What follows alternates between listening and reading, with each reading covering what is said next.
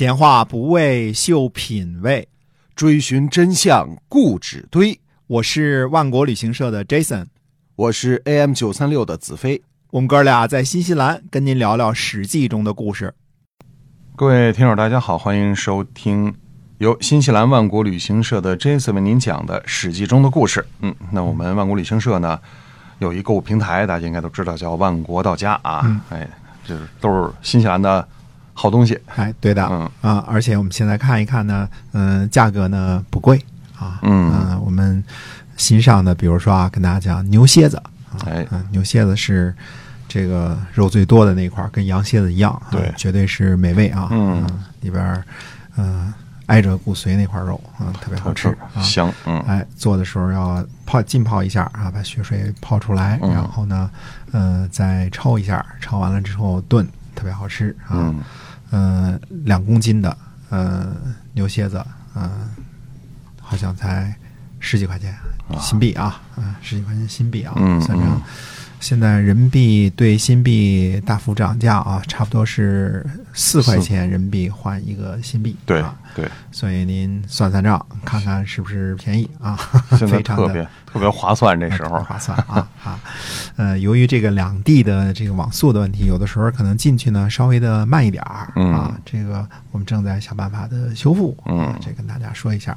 接着还是讲《史记》中的故事啊。好，嗯，我们说北路诸侯军呢，在项羽的率领下直奔陕西的函谷关。嗯啊，刘邦的大军呢，打破了南边的武关，在蓝田县的南北两次大败秦军，直逼咸阳。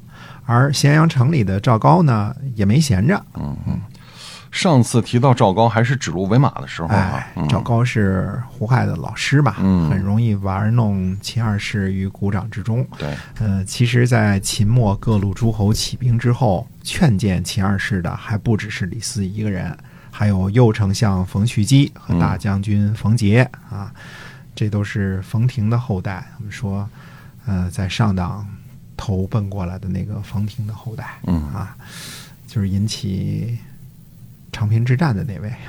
对对，啊，他们劝谏的内容呢，基本上是让秦二世停止骊山和阿房宫的土木工程啊，嗯因为这样呢，可以大大缓解天下的徭役，不至于过度扰民，激起民愤。但是呢，秦二世不同意。嗯呃，秦二世的理由是呢，说修建阿房宫啊是先帝的意思，嗯如果我不继续修，岂不是彰显我无能啊？啊，嗯，信心不太强啊。那后来呢，又李斯为了私利便捷，就拍了秦二世的马屁，说你想怎么做都行，嗯只要你仔细的、严厉的督导就行了，对吧？嗯、你可以为所欲为，嗯、但是冯去基和冯杰呢，则被秦二世处死了。啊、想象起来呢，这其中肯定也少不了赵高的运作。对赵高做了中丞相啊，之后呢，通过指鹿为马，呃，除掉了李斯、冯杰、冯去基这些个老臣，嗯啊、等于是完全掌握了秦的政权。嗯所以现在赵高是一人独大了。哎，说过啊，指鹿为马的另一个副作用就是秦二世恍惚了、糊涂了，怀疑自己这个。呃，不对劲儿了，嗯结果呢，赵高就让他去上林苑斋戒。那秦二世在上林苑中又无辜杀人啊，又被赵高呢忽悠出去出居往夷宫斋戒啊。嗯出居，那这不是在主宫殿之内，往夷宫呢，应该是感觉是靠东边的。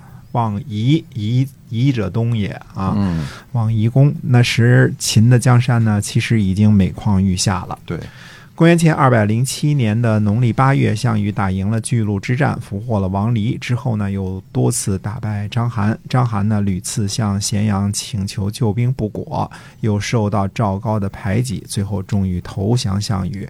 这时呢，刘邦率领的数万人军队呢，已经攻破了武关，并派人呢秘密接触赵高。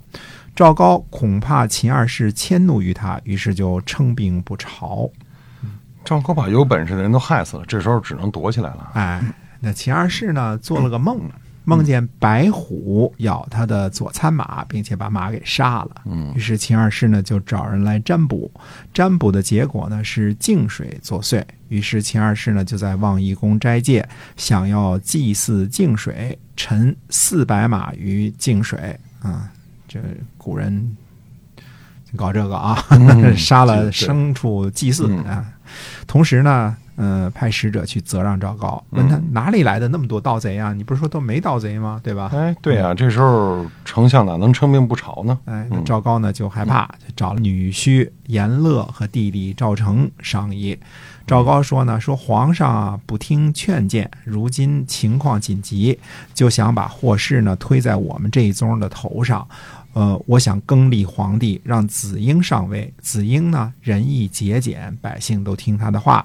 于是赵高呢就让郎中令为内应啊。估计这个这里指的郎中令呢，按前后文来推算，应该就是赵高的弟弟赵成。嗯，所以赵高要政变了。哎，郎中令呢，诈称有很多贼寇，命令严乐带领兵将啊千余人奔向望夷宫。同时呢，赵高把严乐的母亲扣在赵高的宅地。嗯，这他女婿也不信啊。嗯，这口，嗯严乐进宫之后呢，就把令仆射绑了起来，说有贼人进去，为什么不禁止他们？呃，令仆射就说呢，说周围防护的非常好，哪里来的贼人？嗯、严乐呢，当时就把这位令仆射给斩了，然后命令将士冲进去，见人就射。呃，宫里守卫的人呢，有人反抗，有人逃走。反抗的人呢，数十人都被杀了。嗯郎中令和严乐呢，把这个箭矢啊都射到了皇上的座位。秦二世呢发怒，就召集左右。嗯可是左右呢都很慌乱，并不去搏斗。那秦二世旁边呢有一个患者侍奉在旁边，不敢逃跑。秦二世就问他说：“你为什么不早点告诉我？”那这位宦官说呢：“说臣不敢说话，才得以保全。如果臣说了什么，哪里还能活到今天呀？”对啊，这说实话的早就被杀了。对，嗯这个严乐呢，就走上前来，就数了齐二世，说说足下骄资，诛杀无道，天下共叛足下，足下自己想个办法吧。嗯那秦二世就问呢，说可以见丞相吗？嗯，严乐说不可。秦二世说呢，希望得到一郡做郡王。那严乐呢不答应。那秦二世又说呢，说愿意做个万户侯。呃严乐呢也不允许。秦二世又说呢，说愿意和老婆孩子做前手，比照诸公子。严乐说呢，说臣受命于丞相，为天下诸足下，足下就算再多说什么，臣也不敢回报。严乐呢挥兵而进，秦二世自杀。嗯，早就该死了哈。哎，呃，之后的记载呢，又有两个分叉。第一个是呢，是赵高派人杀了秦二世之后呢，自己佩戴着玉玺，但是左右呢都不服从嗯。赵高呢想上殿啊，但是宫殿呢摇摇晃晃的，像是要倒塌的样子啊。嗯呃，殿欲坏者三啊，就是很多次都像要倒塌的样子。于是呢，赵高知道老天不允许他篡位，这才召集大臣和群公子立了子婴啊。学者的纷纷猜测就来了，说说这不是什么上天不允许啊，而是碰巧遇到了地震。哎，嗯，这地震发生的也够巧的哈。哎，我个人认为呢，这一段呢，很可能是后来起义军占领咸阳之后呢，其他人添油加醋说的啊，就有这么一段记载，就指的是赵高呢有叛逆之心，想自己做皇帝，但是感觉呢，赵高啊，其实早就在和严乐与赵成谋划的时候呢，就说过了要更换皇帝，拥立子婴。不过呢，赵高的罪行罄竹难书，多加一条谋逆的罪过呢，反正也无他的所谓。嗯，啊反正竹子都用完了。啊，对，呃，另外这个说法呢，就是下面这样的：说秦二世呢召集大臣和诸公子，告知秦二世自杀之事，并且说呢，说，呃，秦本来就是个亡国，因为始皇帝君临天下，所以称帝。如今呢，六国复立，秦地狭小，仍然留着一个空的帝号呢，这样不可以。啊，应该呢还是改称王。于是呢，立了秦二世哥哥的儿子公子婴为秦王。啊，这个事情我们还有点争议啊，回头再说啊。那么，呃，《史记》另外一个地方说呢，说子婴是秦始皇的弟弟啊，所以这一共有大概有三种说法啊。呃，一个是秦二世的哥哥的儿子。啊，一个是呃秦始皇的弟弟，一个是秦始皇的儿子，一共有三种说法。子婴的身份呢也没搞清楚啊。然后呢就以前手的身份安葬秦二世于杜南宜春院，同时呢，让子婴斋戒，觐见祖庙，接受秦王的玉玺。那需要斋戒五天。嗯，所以说，呃，按说这个时候秦朝应该是是已经灭亡了，是吧？对的，嗯哎，秦自己放弃了皇帝的称号嘛。子婴与他的两个儿子呢，就在这儿谋划说了，说丞相赵高啊，在望夷宫杀了秦二世，群臣呢。呃，他害怕呢，群臣这个要算计他，呃所以呢，就假装呢立我为王。